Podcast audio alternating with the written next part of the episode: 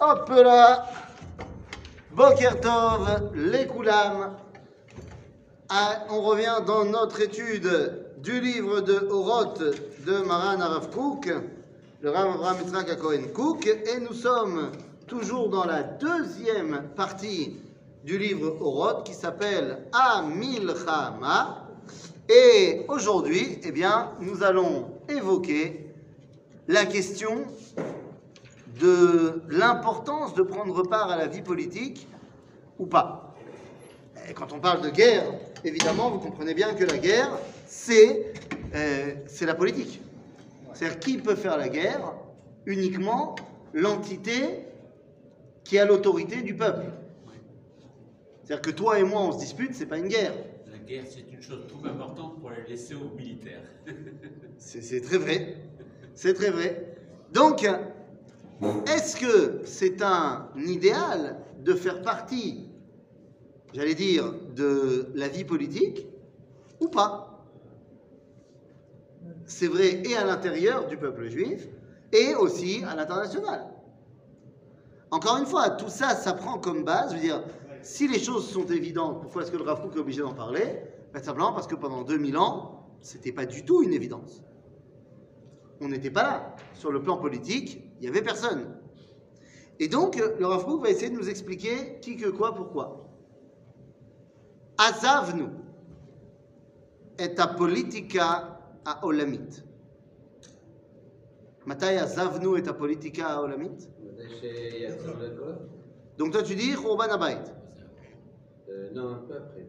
Un peu après, alors on peut effectivement, on peut euh, jusqu'à l'époque de Bar Korva, oui. on a tenté une véritable grosse révolte politique. Oui. Mais on va dire que voilà, effectivement, même si, même si euh, on va voir des, des, des nécoudotes ici et là, hein, des soubresauts, merci, ici et là, euh, jusque, on va dire, jusqu'au, allez, 10e siècle, des petits fois, des petits trucs, des fois tu entends parler d'un juif qui a fait quelque chose, mais de manière générale, effectivement, après le deuxième siècle, après la défaite de la guerre de Bar Korva, c'est terminé la, dimension politique du Ham Israël n'est plus là.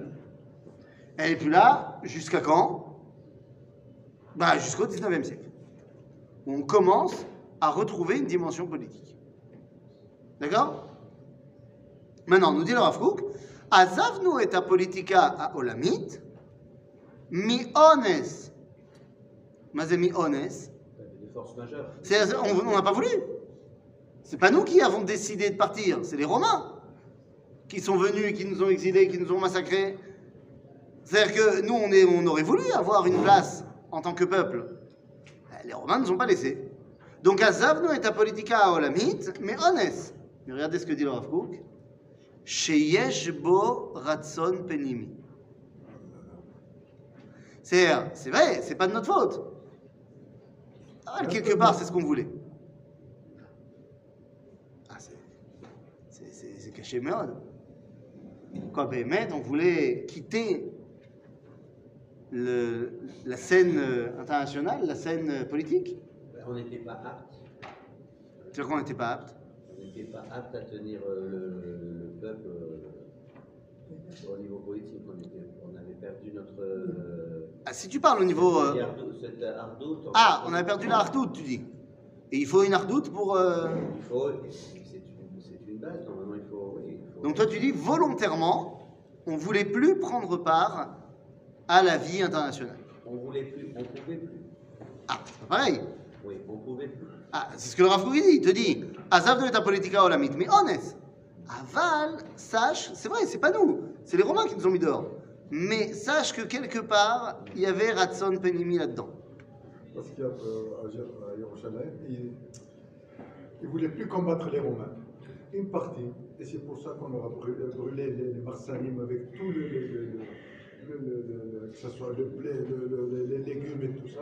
Et c'est là où il y a eu la, la révolte. Ils, ont commencé même à manger le, cadavre de leurs enfants. Non, mais attention. Et, et- et non, et après, ils voulaient, parce qu'il y avait une bonne partie qui ne voulait plus faire la guerre.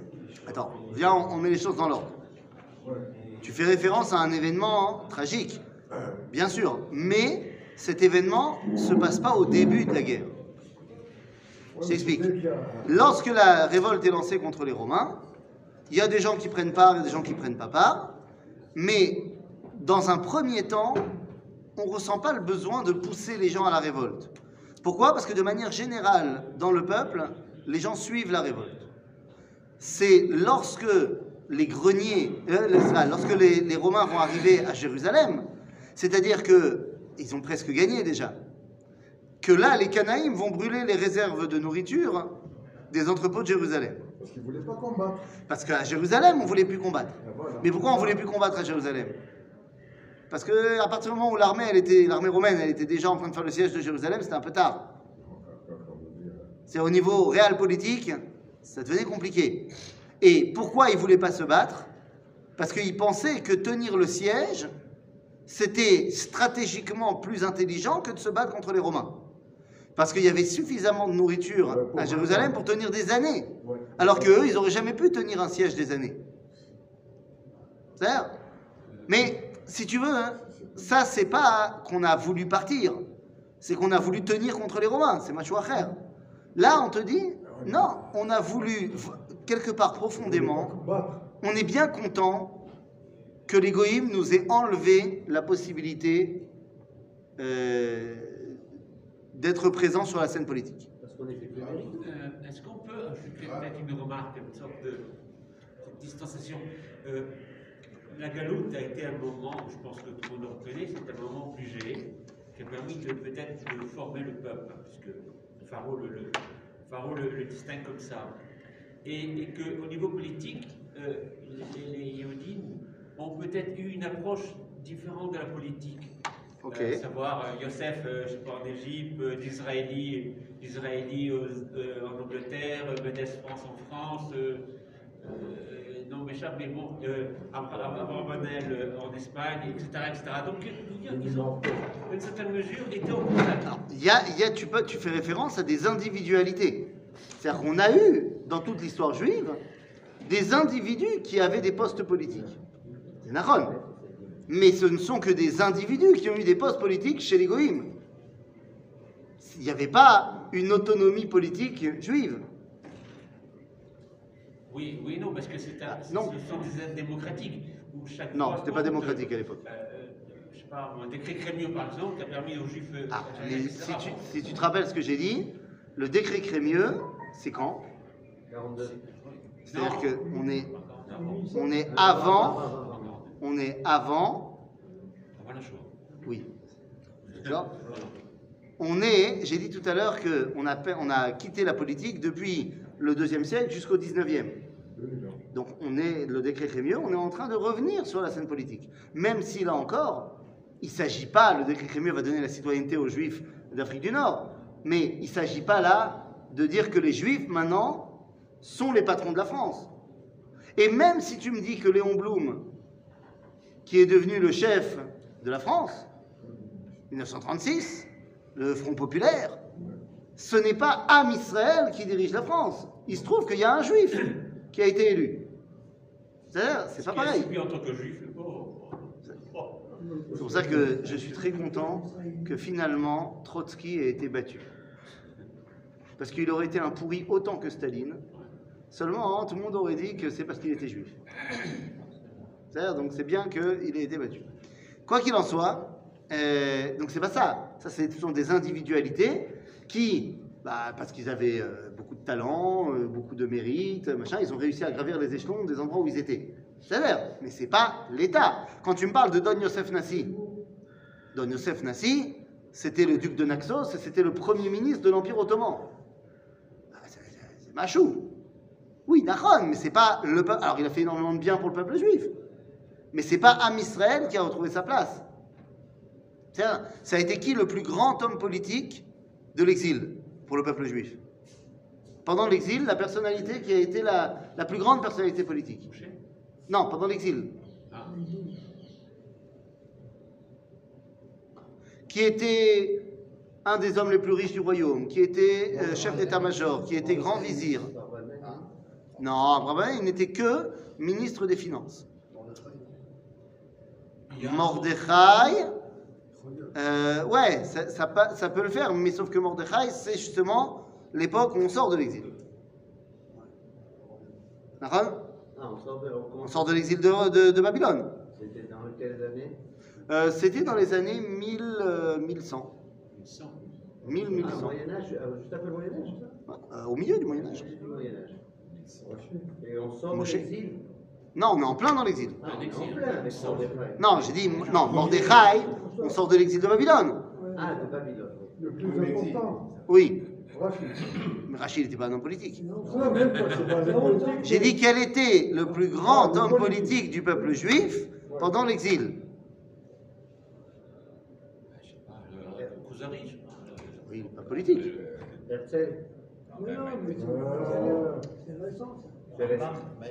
Rambam n'était pas politique. C'était pas un homme politique. C'est vrai que c'était le médecin personnel de Saladin, de Saladin. Il n'était pas au gouvernement. C'était le médecin du, sultan. C'est sûr qu'il était euh, certainement au courant de pas mal de choses, mais c'était pas officiellement un homme politique. Maintenant, c'est vrai qu'il y a un truc très intéressant, c'est qu'une fois que Saladin.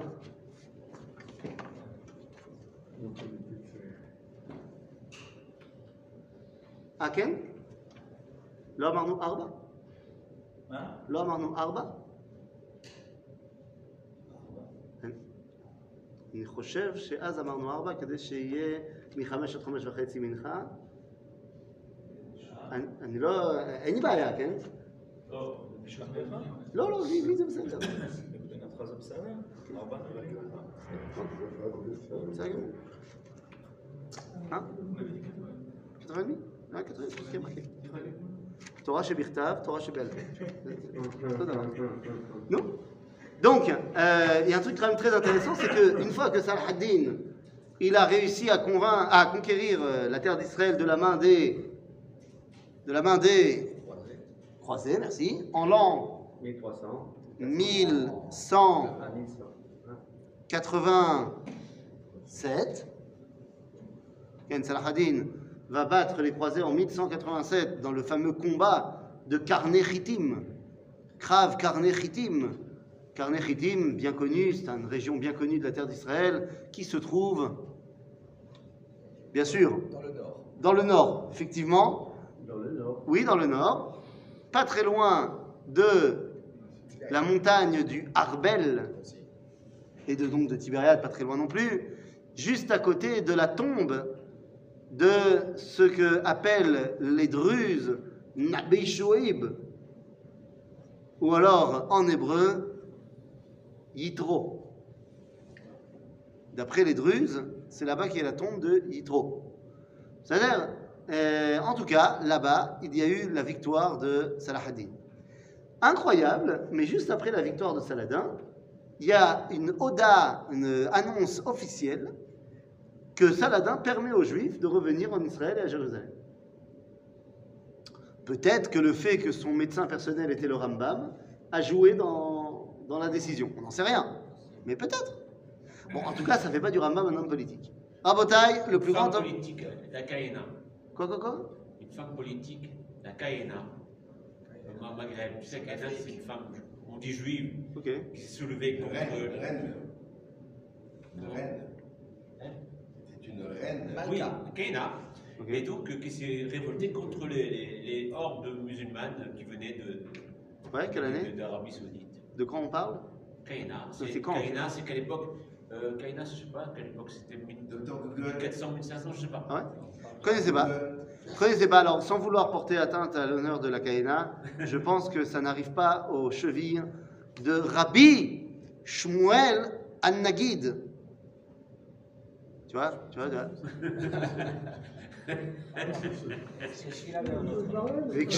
Tu nous l'as inventé celui-là Tu nous l'as inventé. Non Des fois on l'appelle pas Rabbi, on l'appelle juste Shmuel guide. Ra- Moi, je l'appelle Rabbi Shmuel Anagid. Ah, Rabotai, demandez au Rav Google, je vous en prie. Rabbi Shmuel Anagid, non seulement De sa génération, c'est le plus grand maître de la Torah de sa génération. En plus de ça, je vous ai dit, il est le chef des armées de tout l'empire arabe. C'est-à-dire, et il est également grand vizir. Ok? C'est pas mal. Et de quelle origine? Euh, 1050, 1100. Quelle origine? De quel pays? De, de- Il est d'Espagne. De- Espagne. Espagne, non Espagne, Espagne. Alors, Hein nous. Il a le droit d'être euh, d'Espagne. D'Espagne, euh, d'Afrique du Nord, enfin ils sont un peu partout hein, à ce moment-là. Ça va Ça va Tu demandes au Rav Google? Ouais. Ouais, et il a dit la même chose? Je demande. Il est d'accord? Oh, c'est écrit en arabe. Ah bah voilà, c'est bon. Non. Mais si tu mettais le français, ils ont compris. Abu, As, Abu Asrak Asmaali Ben Anar- Anarlia. Déjà, de 993 à 1056. Tu vois.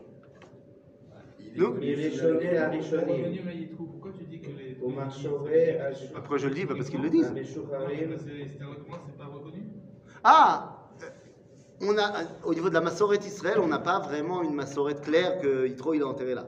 Ah. C'est-à-dire, c'est pas impossible, mais euh, au Sheken, au Shelo, quoi. Chez eux, euh, Yitro a une place très très importante. Chez les Chez les Druzes. Chez les Druzes. Qui? Yitro. Bekitsour, euh, donc tout ça pour dire que Azavnu est un politica Il y Olam. Ah c'est il était euh, C'est pas bien comme nom? Non, non, peut-être comme tout le monde était. euh, Quoi? Il était Sar à Otsa et ensuite Sar à Tzava. De tout l'Empire arabe. Shimesh, comme, comme, comme tu as dit, qui est le vizir à Gadol. C'est bien, je suis très heureux de savoir que je ne que dis pas as de bêtises. que, Ça fait plaisir. avec toi. Ça fait plaisir. euh, Malcolm Ravetal, fils dit. Évidemment, mais évidemment. Il, il- il- il est né en, 19 en 993 et il est décédé en 1056 à l'âge de 63 ans. Tu vois, j'ai dit 1050. Non, c'est pas mal. Il n'a pas été assassiné alors. Non, Il connaît son histoire, notre. mais ça, notre- non, mais, c'est- non, mais euh, au- au-delà de ça, d'abord, j'ai une BD sur lui pour les enfants. D'abord. Euh, mais au-delà de ça, euh, en deux volumes. Mais j'avoue que les dessins sont assez vieux. C'est-à-dire, c'est pas. euh, c'est- c'est- les enfants, ils ont du mal avec ce, ce genre de BD-là. Maintenant, Chutz Mizeh, euh, c'est. De savoir qui était de Léola. Il était le grand général de l'armée. Oui. Bah, du, de l'Empire arabe. Ça a l'air Non, c'est bon. C'est c'est l'époque euh, de, de- des conquêtes arabes extraordinaires. euh, voilà. 10e siècle, 11e siècle. C'est bon? Bon, en tout cas, tout ça pour dire que euh, quand on est parti en exil, on a eu des individus qui avaient des places politiques, mais en tant que peuple, on n'était plus là. Et donc, nous dit le Rav Kook, Azavnu et politika olamit, mi ones, aval sheyesh la ratson penimi. Quand est-ce qu'on voit ça? Par exemple, 40 ans avant la destruction du temple. Nous avons pris une décision, Premier ou deuxième deuxième, nous avons pris une décision extrêmement révélatrice. Ah, le Sanhedrin qui, Qui quoi? qui part. Et il va où? Pas-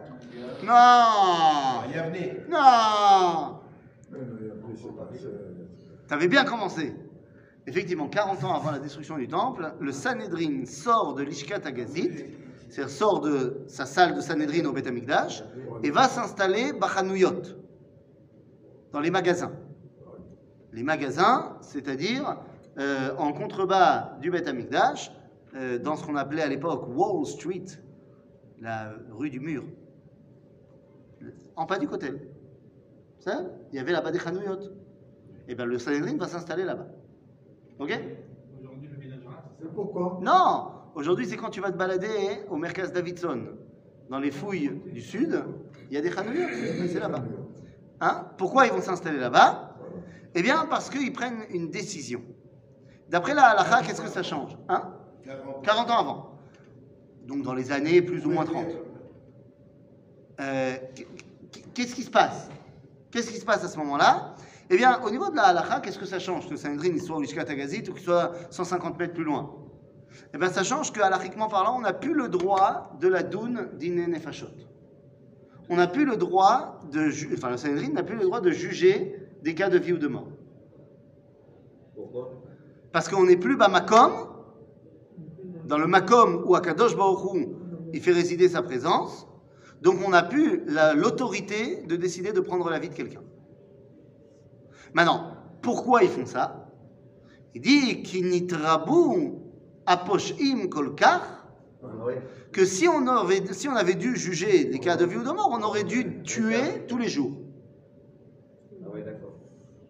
Donc, on ne veut plus être capable de pouvoir le faire. D'un autre côté, c'est comment dire, c'est un piège. C'est laisser les- le mal gagner. le- c'est le- Ben non, parce que tu sais qui c'est qui va s'occuper de les tuer? Les Romains. Les Romains, ils sont là. Donc c'est les Romains qui vont faire ça, ils, a- ils aiment- ils adorent faire ça. Donc ça veut dire qu'ils te disent, on n'est plus en capacité de, la société est pourrie, donc, eh ben voilà, on sort de ça, on sort du Misrach. Ok, donc, עזבנו את הפוליטיקה העולמית, מאונס, אבל שיש בו רצון פנימי. עד מתי? עד אשר תבוא עת מאושרה. Jusqu'à ce qu'arrive un temps bienheureux. שיהיה אפשר לנהל ממלכה בלא רשעה וברבריות. Jusqu'à ce que vienne un temps où on puisse euh, diriger une nation sans le mal et la barbarie. Comprenez bien qu'à l'époque des Romains, où donc on est parti de, de la scène publique, internationale et politique, euh, tu ne tu, tu pouvais pas être un homme politique euh, bien. Ça marchait pas. Ben, parce que la société de l'époque, elle était d'une barbarie absolument incroyable. Ça se massacre partout, ça coup d'État partout, ça corrompt, euh, ça corrompt partout. C'est comme ça, c'est la société de l'époque. C'est le monde qu'a légué le monde romain. Je veux dire, quand tu vois comment est né l'Empire romain, qui va, qui va façonner euh, l'idéologie occidentale, ah, et finalement, c'est l'Empire romain qui va façonner toute l'idéologie occidentale. Eh ben oui, mais quand tu regardes, Tu veux dire qu'il a façonné aussi le christianisme? Évidemment, évidemment, le christianisme, d'ailleurs, je ne sais pas si tu as euh, fait attention, mais quand j'ai dit que 40 ans avant la destruction du temple, on est sorti de l'Ishkat tu as compris que c'est